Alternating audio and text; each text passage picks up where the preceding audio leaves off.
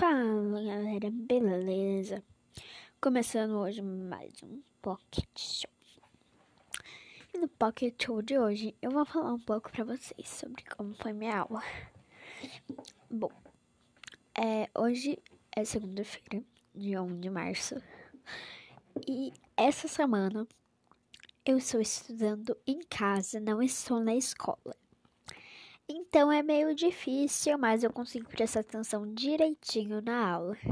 E eu já colo tudo na minha plataforma. Então foi essa minha aula de hoje. Hoje eu fiz matemática e depois vou fazer no caderno de matemática e depois mais matemática.